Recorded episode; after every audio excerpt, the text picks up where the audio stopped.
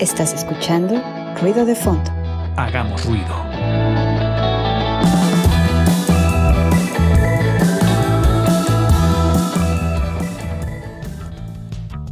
Hola, ¿qué tal amigos de Ruido de Fondo? Ya estamos en la entrevista aquí esta noche y hoy estamos muy muy contentos, estamos eh, de manteles largos como decían o como dicen por ahí, porque tenemos un invitado muy muy especial que nos acompaña hoy en este programa que hemos dedicado eh, en el marco de las conmemoraciones del 2 de octubre de 1968 y nos engalanamos con la presencia de un personaje que sin duda ha sido importantísimo en la escena musical de, protesta en México y se trata de Ismael Colmenares, Milo de los Nacos. Ismael, ¿cómo estás? Muy bien, muy bien.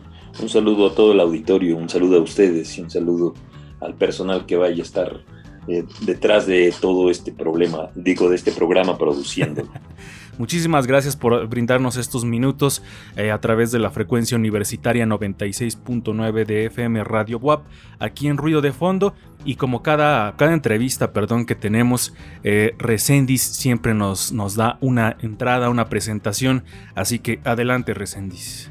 Ismael Colmenares, el activista, el luchador incansable, el naco que reivindica al que le sale el canto hasta por las manos el que le hizo frente al granadero con su voz de baladista infantil pero con lengua de fuego, el de la protesta que sigue y sigue, el que con nota y acorde tras acorde iluminó los rostros de sus compañeros, que nunca se arrodillaron, a los que a pesar de matarlos nunca los vencieron. Ismael, el teatrero, el del gran movimiento, el de la brigada musical, el que parodiaba de ese y este tiempo todavía la triste realidad. Milo, el de la canción reflexiva, sátira social, el que con fusil con capotrasto nos obliga a pensar, a sentir y a recordar.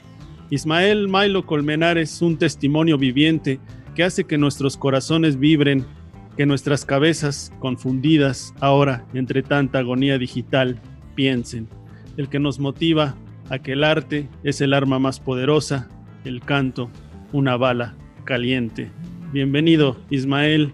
Un gusto que estés aquí con nosotros. Muchísimas gracias por las palabras. Se agradece. también para mí es un placer estar Bien. con ustedes. Bien, Ismael, ¿qué significa 1968 para ti musicalmente hablando? Ah, considero que es un espacio tridimensional, es decir, de pronto estás retomando mucho del pasado, estás haciendo cosas nuevas y te vas a vincular con lo que viene, sin saberlo. Y en esas condiciones te das cuenta de que va habiendo una eh, actitud, va habiendo una eh, coherencia, va habiendo un desarrollo en los jóvenes con respecto a, las anteriores generaciones. Y si los papás escuchaban Radio Centro y a los tríos, no porque los tríos sean malos, o porque la música romántica sea mala, pero lo que existía era en esta coherencia distanciarse de ellos. Y la distancia era justamente lo que le molestaban a los papás y lo que le molestaba a los papás era el rock, era la música que tuviera otro contenido, la música incluso ya social que se empezaba a escuchar. Y en ese sentido es que empiezas a retomar, en lugar de hacer música romántica o corridos, empiezas a hacer baladas, empiezas a hacer una parte de lo que será el rock. Y en, ese escenario la música va a abrir una serie de opciones. Es decir, sigue existiendo en el 68 quienes consideran que el corrido es una forma de, estar presentes, es una forma, o el nuevo corrido es una manera de estar presentes. Y, en, estas condiciones las canciones de Judith Reyes o de José de Molina tienen en parte esto, sobre todo las de Judith Reyes. ¿eh? De hecho, incluso la cronología más importante del 68 la hizo Judith Reyes. Eh, José de Molina pues está en, también buscando opciones, pero el corrido también es una parte importante. ¿eh? no es gratuito que el, que hizo a Rubén Jaramillo se haya eh, transformado en un corrido que ha trascendido los años.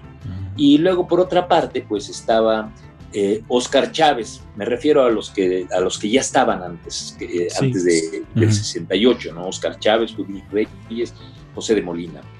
E igual Oscar Chávez, pues este, en este rescate de la música, en esta conciencia que va a ir adquiriendo y que cada vez va a, va a tener un compromiso con respecto al 68. Y la brigada que aparece en este momento o en este espacio histórico es la brigada de los nacos. Y cuando nacemos como grupo, pues mm, intentamos buscar formas distintas y por eso la parodia nos parecía una manera de recuperar este sentido del humor que históricamente ha existido en nuestro país. La parodia no es que la hayamos inventado nosotros, la parodia realmente viene desde atrás. La parodia se hizo frente a los conservadores en la canción de los cangrejos, la parodia se hizo con la cucaracha. Em, y claro, ahora en el movimiento del 68 la parodia se hace con las canciones, eh, sobre todo baladas que tienen un gran éxito, en este caso como la balada del granadero. Otras más se parodia también una de Álvaro Carrillo, La Mentira, dedicada al presidente Díaz Ordaz, otras más sobre Cricri, los tres estudiantes están en la cárcel, muchos trancazos les dio Díaz Ordaz, otras más eh, son parodias que se van a hacer de algunos eh, rock and rolls que se hacían por parte de los Teen Tops. Y entonces empieza a surgir la parodia como una manera de comunicarte inmediatamente con un público que está buscando además de lo que ya existía, otras opciones. Y, así es como aparecen los nacos. Y decía que esto camina hacia el futuro, y ahí aquí termina este primer comentario, porque eh, justamente se empiezan a, generar opciones que van a tener contenidos eh, que van a ser diferentes a los que originalmente existían. Y si bien es cierto que el rock and roll mexicano ya tenía sus expresiones como las de las de Peace and Love, las de Love Army, las de Al Universo, o el grupo más famoso que fue el de Three Souls in My Mind. Sí es cierto eso, eh, y donde empiezan a generarse algunas composiciones ya en, en, castellano. El hecho está en que serán los jóvenes los que más adelante, los hijos del 68, que son así como yo los llamo, los que van eh, a, retomar el rock y lo van a, eh, ampliar y lo van a hacer eh, no solamente en, el idioma, sino también con muchos sentidos, sentidos políticos, sentidos sociales, con sentidos poéticos. Y en ese sentido es que yo pienso que el 68 adquiere esta tridimensionalidad. Eh, los nacos sin duda eh, eh, forman parte de una cultura de la música de protesta muy importante en nuestro país. En el momento en el que ustedes aparecen, Ismael, ¿cómo se vivía ese ambiente en cuanto a la música? Evidentemente la, contracultura pues siempre de alguna manera fue pues soslayada por, por, el, por el establishment, por el gobierno. Y ustedes desde su trinchera como jóvenes cómo vivían todo este ambiente en el 68 y después del 68 también. Mira, como iniciaba hace rato la ruptura en ese sentido, no es porque sea tu papá, tu mamá, no, sino que era el, alejarte de, estos conceptos que, en ocasiones se, sentían viejos y que cuando defendían al PRI se sentían totalmente añejos. Eh, y nosotros como jóvenes, yo venía de un grupo de rock que se llamaba el Sindicato del Mole Poblano. Eh, y conocí a un compañero desde la secundaria, pero me lo volví a encontrar en la universidad, que, era, que es músico, que se llama Armando Vélez. Y también conocí en el teatro, yo empecé a hacer teatro universitario, a José Martínez Mesa, él venía de un grupo de rock que se llamaban Los Juniors, que eran famosos por su tequila con limón y un poco de ron. y con un amigo que, con el que hacía teatro, que era Juan Ramón Castillo. Eh, ellos más Paco Taibo hicimos una brigada. Ah, la, primera semana la hicimos nada más Paco y yo. Y ya después este, la brigada fue cambiando de, de, acuerdo a las condiciones, ya sea con Ramón, con Pepe y al final con Armando. y, en, y, en, estas condiciones es que nosotros eh, empezamos a, a, cantar en, los, en las guardias. Por fortuna mis papás no vivían en México, en, el, en la capital pues, eh, y esto me permite a mí quedarme a las guardias. Yo soy, acabo de ingresar en ese momento a ciencias políticas y sociales, mejor conocido como paciencias políticas y sexuales. Y bueno, allí eh, voy conociendo a mucha gente que, va teniendo esta identidad de música, de poeta, de eh, gráfico, y se van haciendo estas redes que no están planificadas como tal, pero que funcionan como tal. Y, entonces la música para nosotros empieza a ser una manera de, expresar lo que está sucediendo, lo que estamos viviendo. La balada del granadero eh, nace en agosto, exactamente después de una corretiza que nos dan los granaderos, y en el jardincito de políticas, ahí con las, eh, llegan gentes de diferentes áreas, entre otros los de ilusiones internacionales, mejor conocido como relaciones internacionales, junto con los de sexociología, y empezamos a, a, hacer parodias, a cantar. Y entonces yo imitaba bien a Chabelo, yo creo que era un, mal de mi generación. Queríamos hacer la voz como Chabelo, no sé si a lo mejor por este complejo medio de Edipo, pero lo, imitaba bien. Y empiezo a cambiarle la letra a la balada del vagabundo. Ah, cuando se termina de hacer esta canción, a los compañeros de allí, eh, de la brigada del mimeógrafo, dicen, oye, ¿por qué no la, la, editamos? y la primera eh, versión que sale de la balada es en, un eh, en una hoja de mimeógrafo. Y la empezamos a repartir y se empezó a, a difundir. Era una especie así como el hashtag de ahora, y, empezó a conectarse a todas las facultades, a todas las escuelas, de tal suerte que en la última marcha de agosto, antes de la marcha del silencio, eh, mucha gente ya se la sabía. Y había brigadas enteras que la cantaban. Y en, estas condiciones se acerca el 15 de septiembre. Y en el 15 de septiembre, el día del grito, lo va a dar el ingeniero Eberto Castillo. Y nos dicen a la brigada que nosotros teníamos de políticas, nos dicen que por qué no eh, asistimos a, a, esta, a este 15 de septiembre a cantar nuestra nuestro éxito, entre comillas, de la balada del granadero. Y eh, decidimos ir y cuando vamos a un día antes nos preguntan que cómo nos van a presentar. Uy, menudo problema al que nos enfrentan. Y sabíamos que no queríamos un nombre en inglés. Como te decía, los grupos de rock tenían casi la mayoría nombres en inglés en general, ¿no? Es decir, desde los anteriores, los Teen Tops, los Crazy Boys, los Hooligans, los Juniors, hasta luego algunos que siguieron como Love Army. Quizás la revolución de Emiliano Zapata este, eh, rompió un poco con eso al universo, pero ahí estaban los Luke Dukes, en fin. Y en esas condiciones buscábamos un nombre que nos ofreciera alguna identidad. Y resulta que la gente que llegaba del campo a la ciudad, de una manera despectiva, peyorativa, le decía Naco, Nahualón, Tepuja, Yope, Mije. Y dijimos, ahí está la clave. Vamos a recuperar ese vocablo y vamos a darle la vuelta. Un poco como dice ahora Sabina, las, las canciones hay que darles la vuelta y verlas del, otro lado. Y en ese sentido, las palabras también.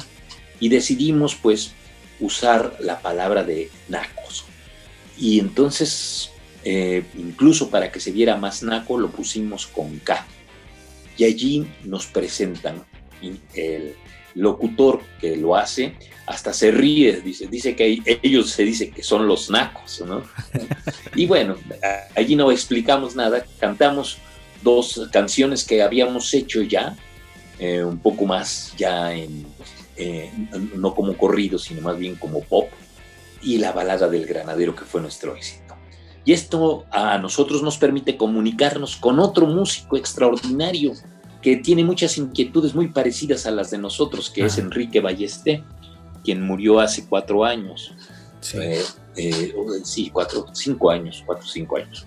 Y Enrique Ballesté platicamos y empezamos a conocer a otros, es decir, ahí conocí a Oscar Chávez, conocí a José de Molina, Judith Reyes, eh, y más había un grupo muy bueno que se llamaba Los Dos, eh, eh, un grupo que hacían también ya con esta inquietud canciones como, como si fueran Peter, Paul and Mary, pero traducidos al castellano, y, que, y que tenían igual una presencia bien, bien bonita.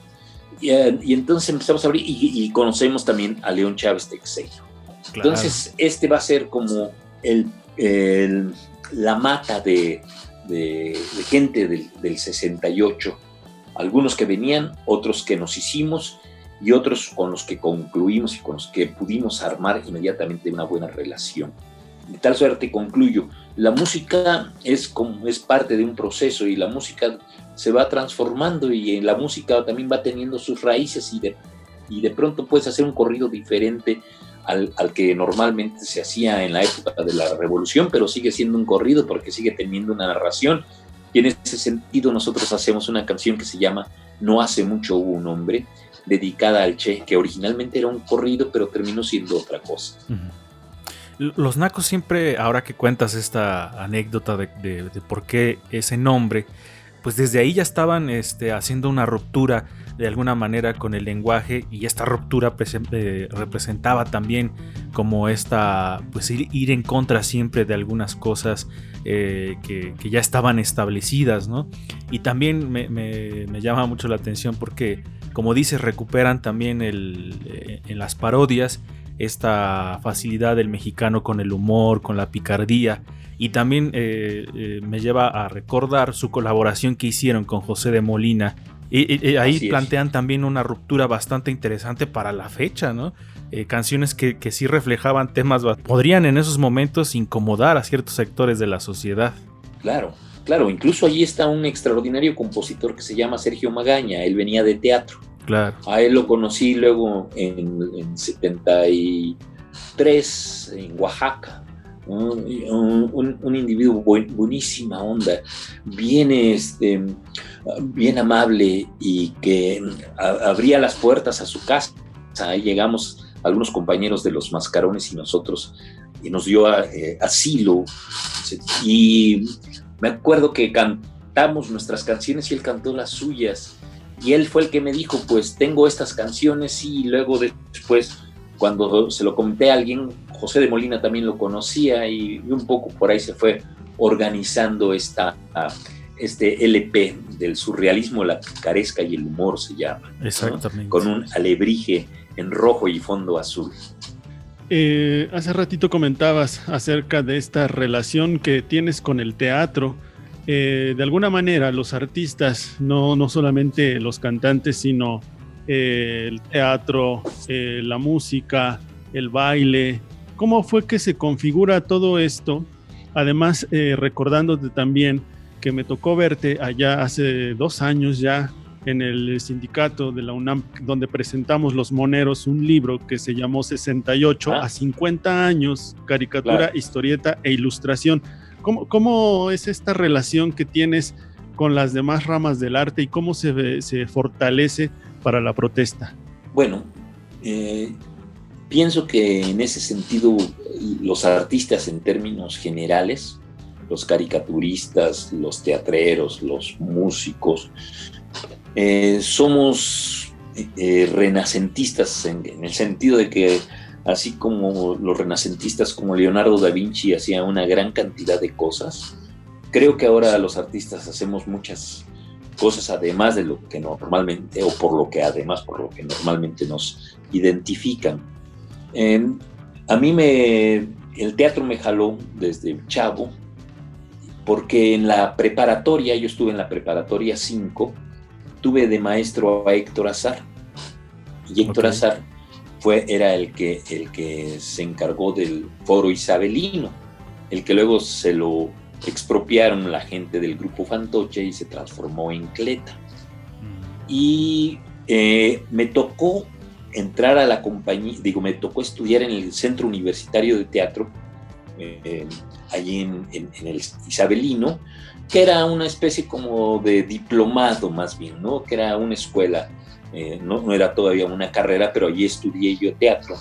Y tuve de maestros a Ramón Barragán, a Lili Aragón, a Marta Aura, Alejandro Aura, eran los que me enseñaban desde la dicción hasta los movimientos, la ubicación de las luces, cómo absorber o cómo deshacerte de una escena, en fin. Eh, y me tocó, por fortuna, en 69, hacer la última puesta de la compañía de teatro universitario, que la dirigía un compañero brasileño, Luz María Olmedo, eh, y que se presentaba en el Teatro del Arcos Caracol, allí en Avenida Chapultepec, y se presentaba con una obra que era El retablillo de Don Cristóbal, y la novedad consistía en que nosotros éramos como títeres, en realidad éramos los títeres, no había títeres porque eh, Federico García Lorca la hizo para títeres. Allí tuve la, la buena relación con quien hacía la música, Lucía Álvarez, quien la acaban de premiar el domingo con el Ariel de Obra por la música. Eh, y, entonces eh, me tocó esa, ese momento histórico porque ya a partir de allí se acabó la compañía de teatro universitario. Ya no, ya no hubo otras cosas, sí hubo, sí hubo propuestas y demás, pero me toca ese momento de la compañía de teatro universitario. Me toca presentarme todavía en la Casa del Lago cuando todavía la, la tenía Alejandro Aura. Ah, y bajo estas condiciones también empiezo, me, empieza a inquietar el escribir. Y el escribir, eh, me doy cuenta que tengo facilidad para hacer cuentos. Eh, de tal suerte que cuando entro al CCH me conecto con un cuate que, eh, que hay esta identidad que él es pintor ah, y caricaturista también que se llama Miguel Ángel Gallo. Y juntos empezamos a hacer cuentos y, y un día decidimos publicarlos, que se llaman Los Tigres de Papel. Y a partir de allí, pues seguí escribiendo ensayos, cuentos, libros de historia, eh, hasta que de pronto a finales del siglo pasado decidí hacer una novela. Y esta novela la publiqué eh, en 2004, 4, 6, y en, y en el 2018 la retomó el Centro Cultural Tlatelolco y la reeditó. Eh, la novela se llama Palabras acerca del calor, color y olor o 1969 menos uno. Y justamente recupera esta parte del teatro que se hacía en 68 y esta parte de la música que se hacía en el 68. Y en donde las brigadas llegaban, y con esto termino, las brigadas llegaban a los mercados y en los mercados presentaban improvisaciones, hacían una especie de performance sin saber que eran performance donde hacían teatro invisible en los camiones, este, sin saber que, ya lo había eh, conceptualizado Augusto Boal. Y, en, esto es que yo asumo que esa generación, como las que vienen y como las que vendrán, tenemos estas capacidades de poder desarrollar diferentes partes de la creatividad. Ahora no significa que vayas a ser bueno o malo, significa que tienes esas posibilidades.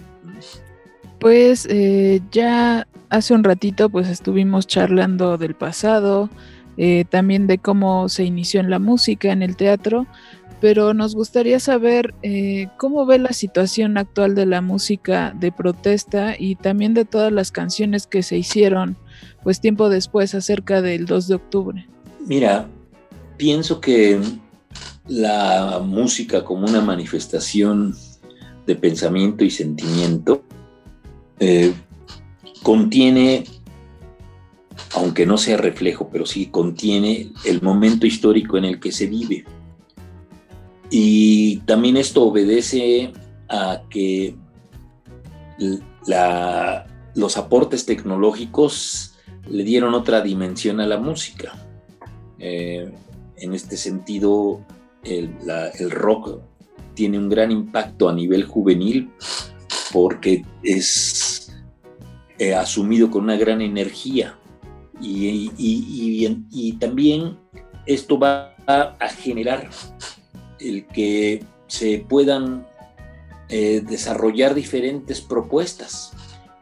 Pienso que después del 68 la gente fue recuperándolo poco a poco, porque eh, hubo una gran represión en todos los sentidos y la música no, no estaba excluida. El que te pasaran en radio o el que salieras en televisión era pensar que, que, no, que no se podía, que, era imposible. Había eh, cosas que no podías nombrar. Alguna ocasión Raúl Velasco presentó a un dueto argentino que cantó las preguntitas de Atahualpa Yupanqui y casi lo linchan. Eh, es, para que tú tengas una idea de, de, cómo estaba la censura. Y poco a poco se fue, se fue desintegrando esa censura porque se fue imponiendo eh, la parte comercial. Y no es gratuito, por ejemplo, que el mismo Lora haya dicho que en las tocadas de rock solo puede estar el hijo de Díaz Ordaz. ¿eh? pero también el rock empezó a buscar salidas y, aparecen los hoyos funky. Y bueno, viene lo del rock en tu idioma y adquiere otra dimensión y empiezan los nuevos grupos, ¿no? quizás los más famosos eh, serán los caifanes, Café Tacuba, y en la parte que nos corresponde a nosotros de humor, porque además allí estuvieron dos personas que trabajaron conmigo, está Botellita de Jerez. Tanto Armando Vega Gil como eh, Francisco Barrios, el más tuerzo, estuvieron trabajando conmigo en diferentes momentos, pero al fin y al cabo siempre eh, había ese referente del trabajo.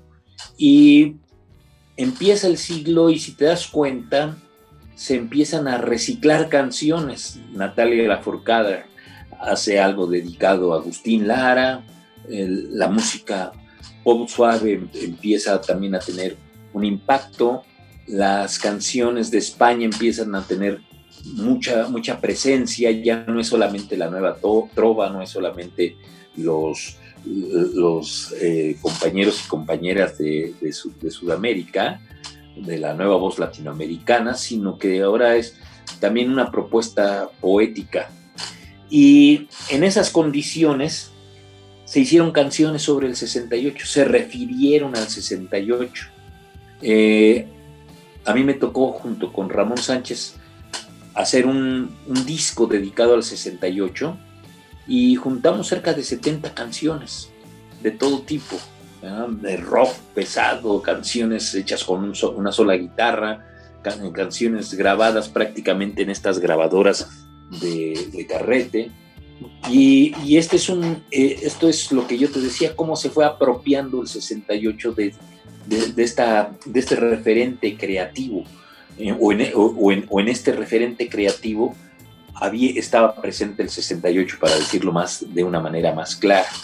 E incluso si tú lo ves en los nuevos compositores como Delgadillo, verás que tiene su canción dedicada al 68. Sí, Y eh, bajo esto, el 68 llega a tener justamente este, esta presencia, a pesar de la represión que señalaba atrás, y el 68, eh, eh, hace dos años, logró lo que todo, todo mundo pensaba que no iba a suceder, una presencia en todos los espacios, en el teatro, en la música, en las marchas, en los mítines, eh, y que es, es la vinculación que existe, que se dio.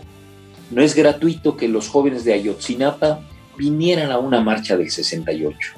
Ah, recordemos, la semana pasada se estuvo hablando de, estos 43 jóvenes desaparecidos. Y de, de nuevo, están estos referentes sociales. Y hay como todo, hay, gente que las va a retomar, gente que las va a reelaborar, se van a hacer canciones. Por fortuna ahorita tenemos estos medios a través del Internet, en donde podemos hacer y estar en muchos lugares sin salir de tu casa. Digo, en, en mi caso está bien porque ya yo creo que ya en lugar de espermatozoides tengo espermatosaurios, pero eso no importa. Lo que sí es cierto es como de, de pronto te, te vas a vincular justamente a todo, a todo esto, ¿no? Este, y bajo estas condiciones, la música no es algo que, haya quedado, quedado, excluido. Ahora, con toda esta tecnología, con todo esto de los músicos que, lo hacen desde sus computadoras, bueno, es, una expresión, pero ahí tienes al de, al de Calle 13 haciendo eh, esta forma de hip hop que es totalmente contestatario, que, es, que llega a ser incluso a veces subversivo, y, que, que tienen propuestas en donde se ha asumido este desarrollo técnico importante. ¿Mm? No sé si queda claro lo, que, lo que planteo. Totalmente claro. Y ahora que, que, tocas este, este punto de Ayotzinapa, de los estudiantes de 1968 a los estudiantes de Ayotzinapa 2014, ¿qué ha cambiado? Eh, es, es eh, en cuestión tanto musical, eh, bueno, cultural, artística, política, ¿qué, ha cambiado o es lo mismo, es la misma indignación? No, bueno, sí ha cambiado mucho en muchos aspectos. Recordemos que después del 68 se abrieron caminos, había desde aquellos que decidieron participar con el gobierno, eh, aquellos que decidieron dedicarse a estudiar para tener una presencia en otros espacios como los obreros, los campesinos o la educación, tal es el caso de la revista Punto Crítico, eh, o aquellos que decidieron irse a la guerrilla, que consideraron que todo estaba cerrado. Y claro, el gobierno eh, en su conjunto, eh, de, aquellos que están en la parte hegemónica, que, donde es no solamente la parte política, sino los empresarios, eh, los industriales, eh, trataron de darle un, un, contenido diferente a todo lo que estaban haciendo y trataron de abrir aparentemente opciones, pero la intención fue la desmovilización. y, y se logró en determinados momentos. Pero, pero de todas maneras, ahí está presente la resistencia. Veámoslo en, la parte estudiantil, está el del 68, está el del CEU, está el movimiento del 2000, está el movimiento, bueno, de los zapatistas, de los jóvenes zapatistas, está el movimiento del, del, Yo Soy 133 o 32, está el movimiento de Yo me, yo me, las, yo me salto la, el torniquete, eh, y obviamente lo de los de Ayotzinapa, que es lo que políticamente eh, tuvo gran fuerza, porque aquí se vuelve a repetir esto de que la impunidad se, hace cargo de lo que les molesta, e independientemente de que si los camiones venían cargados o no de, de droga, Independientemente de eso, aunque es un motivo, el hecho es que el gobierno en su conjunto actuó de una manera represiva y probablemente este, hayan matado a estos estudiantes. Pero la indignación, gracias a los medios ahora de comunicación, fue sumando la presencia, fue permitiendo que se caminara cada vez más ampliamente hasta llegar al al cuestionamiento del gobierno y hasta descubrir que las verdades históricas son verdades totalmente mentirosas, ¿sí? Como sucedió en el sexenio de Peña Nieto. Y, hay jóvenes ahora que están componiendo y que han compuesto para lo de Ayotzinapa.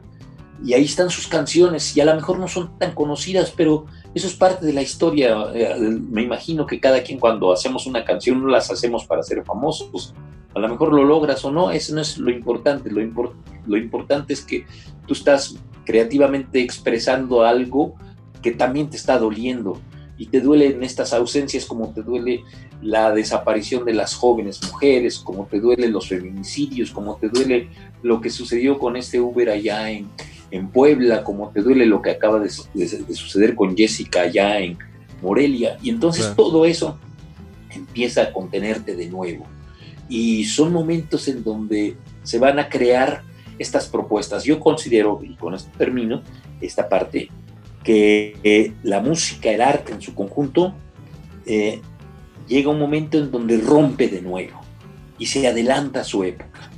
Y cuando se adelanta a su época, está abriendo una propuesta de una revolución cultural. Pensemos en el caso de los ingleses, justo cuando el Partido Conservador está más fuerte y que los jóvenes están más sometidos, se empiezan a asomar por ahí los Beatles, pero son los que se están asomando, los que vienen atrás vienen realmente con más fuerza y aparecen allí el Mike Jagger, y aparecen los Rolling y aparecen eh, los Who y empiezan a los, los, los Kings y, empieza esta burla social de ese movimiento, de este momento histórico de, de estos reinados ridículos que existen todavía ya en Estados, eh, digo, en, Inglaterra. Pero ese es, ese es un ejemplo, pero así sucedió también en el Renacimiento y considero que también sucedió en nuestro país cuando estaba más dura la parte de los conservadores, cuando estaba más dura la parte de la iglesia, empiezan a surgir estas partes creativas de los artistas y, y se empiezan a dar estos músicos, pintores, etcétera, etcétera. Eh, Ismael, ya para ir, ir cerrando esta entrevista eh, de todo esto que nos estás platicando, que es, es tan interesante que podremos pasar, yo creo que mucho tiempo platicando, pero te quiero preguntar algo. Em, ¿Hay canciones que te falten de cantar? ¿Cuántas canciones hay que todavía tienes que cantar? ¿Cuántos temas por, por escribir? ¿Cuánto te falta? Ah, pues mira, eh, pienso que hay, mucho que falta eh, por hacer, eh, pero que a veces uno se va volviendo más exigente con uno mismo. Y que, pero eso también tiene un peligro porque pierdes la espontaneidad y pierdes el momento. Pero bueno, eso es parte del riesgo que puede tener cualquier gente que es creativa en ese sentido, de tratar a veces de ser muy autocrítico haciendo nada. Eh, yo sigo haciendo canciones, sigo componiendo ahora con lo del COVID, eh, hicimos algunas parodias a un par de canciones eh, y pienso que hay mucho todavía por qué decir, qué decir, por qué seguir, hay mucho por qué tenemos que abrir caminos. Y lo que más me atrae es cuando los jovencitos de 17 años, 16 años, eh, se conectan conmigo y me dicen que les ha gustado una canción que escribí hace muchos años o alguna que acabo de escribir. Y pienso que eso es eh, en esencia una manera de estar vivos. El, objetivo de nosotros, de ustedes, es vivir y vivir consecuentemente y, y, el ser consecuente es hacer lo que uno quiera. Yo no pertenezco a ningún partido político. Eh, sin embargo, lo que me gusta, a donde me gusta, allí estoy. Si de pronto me pareció que hubo un fraude en el 2006 contra López Obrador, bueno, pues me fui a cantar a las carpas. Eh, hicimos un disco dedicado a, Calderón y, dedicado también a, Fox, ¿no? El, ratón vaquero, más bien el mamón vaquero, ¿no? Y de, de Calderón hicimos una parodia, la de la de Mick Laure, la de, en lugar de tiburón, tiburón era Calderón, Calderón, Calderón a la vista. Fascista, en fin, por ahí más o menos va. Y bueno, este, eso pasó. Pero mira, por ejemplo, luego las cosas se dan de una manera muy espontánea. en esta ocasión que nos vimos, ahí estaba el llanero solitito, no sé si te acuerdas. Y ahí estaba también su hermano.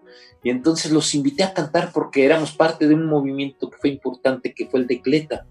Y allí cantamos sin haber ensayado nunca y seguramente estábamos bien desafinados, pero había una gran emoción y la gente se prendió y la gente aplaudió y la gente tuvo una respuesta.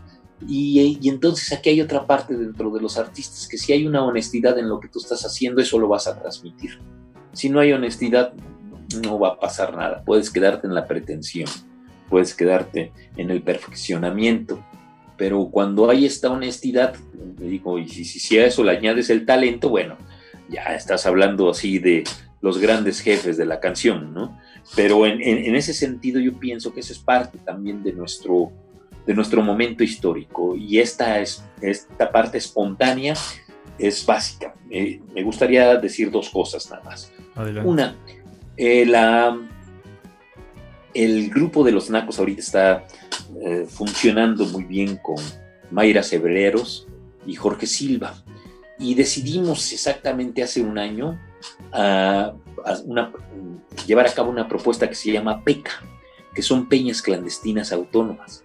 Y decidimos instalarlas en las casas, en los garages, en los patios de las casas, de las vecindades, hacerlos en la azotea.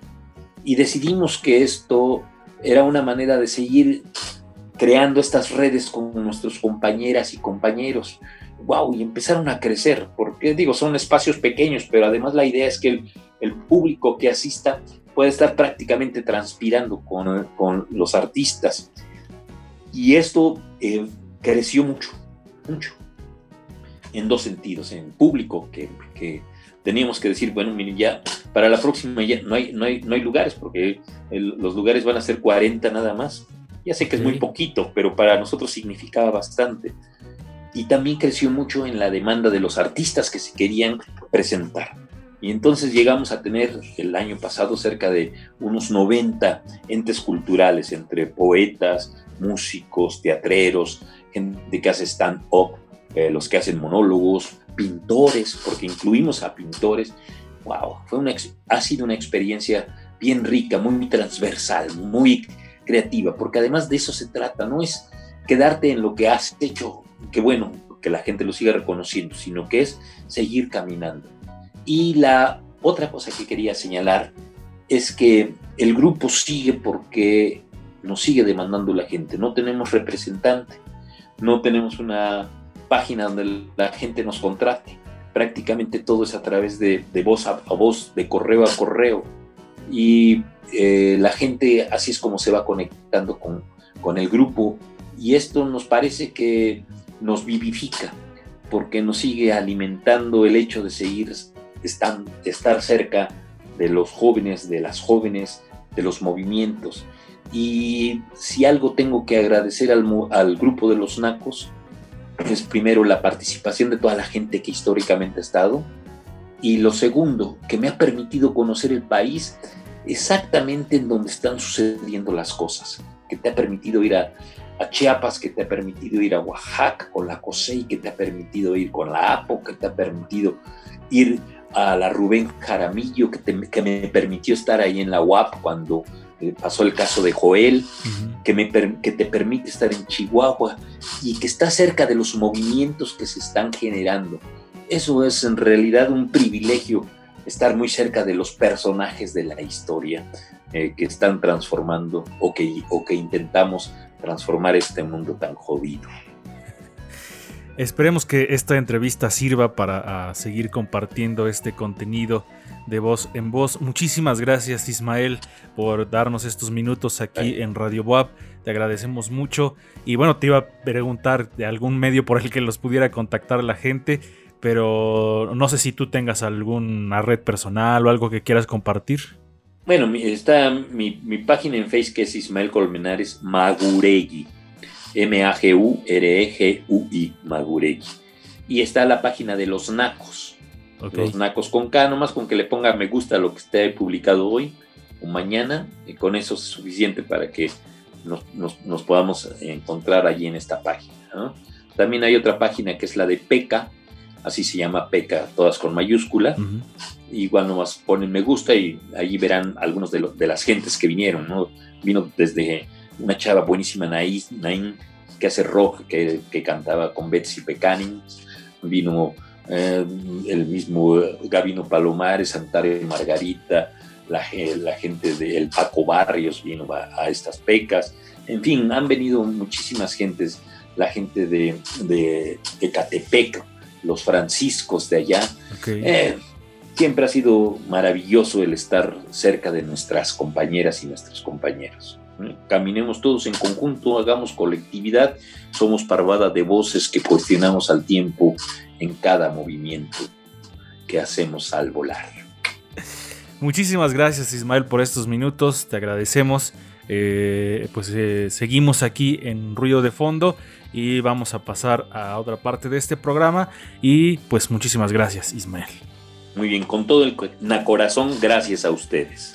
Gracias por favor este, a Fernando, gracias a Lalo, gracias a Angélica, gracias a los compañeros técnicos y la audiencia. Ojalá y nos podamos encontrar pronto allá en Puebla.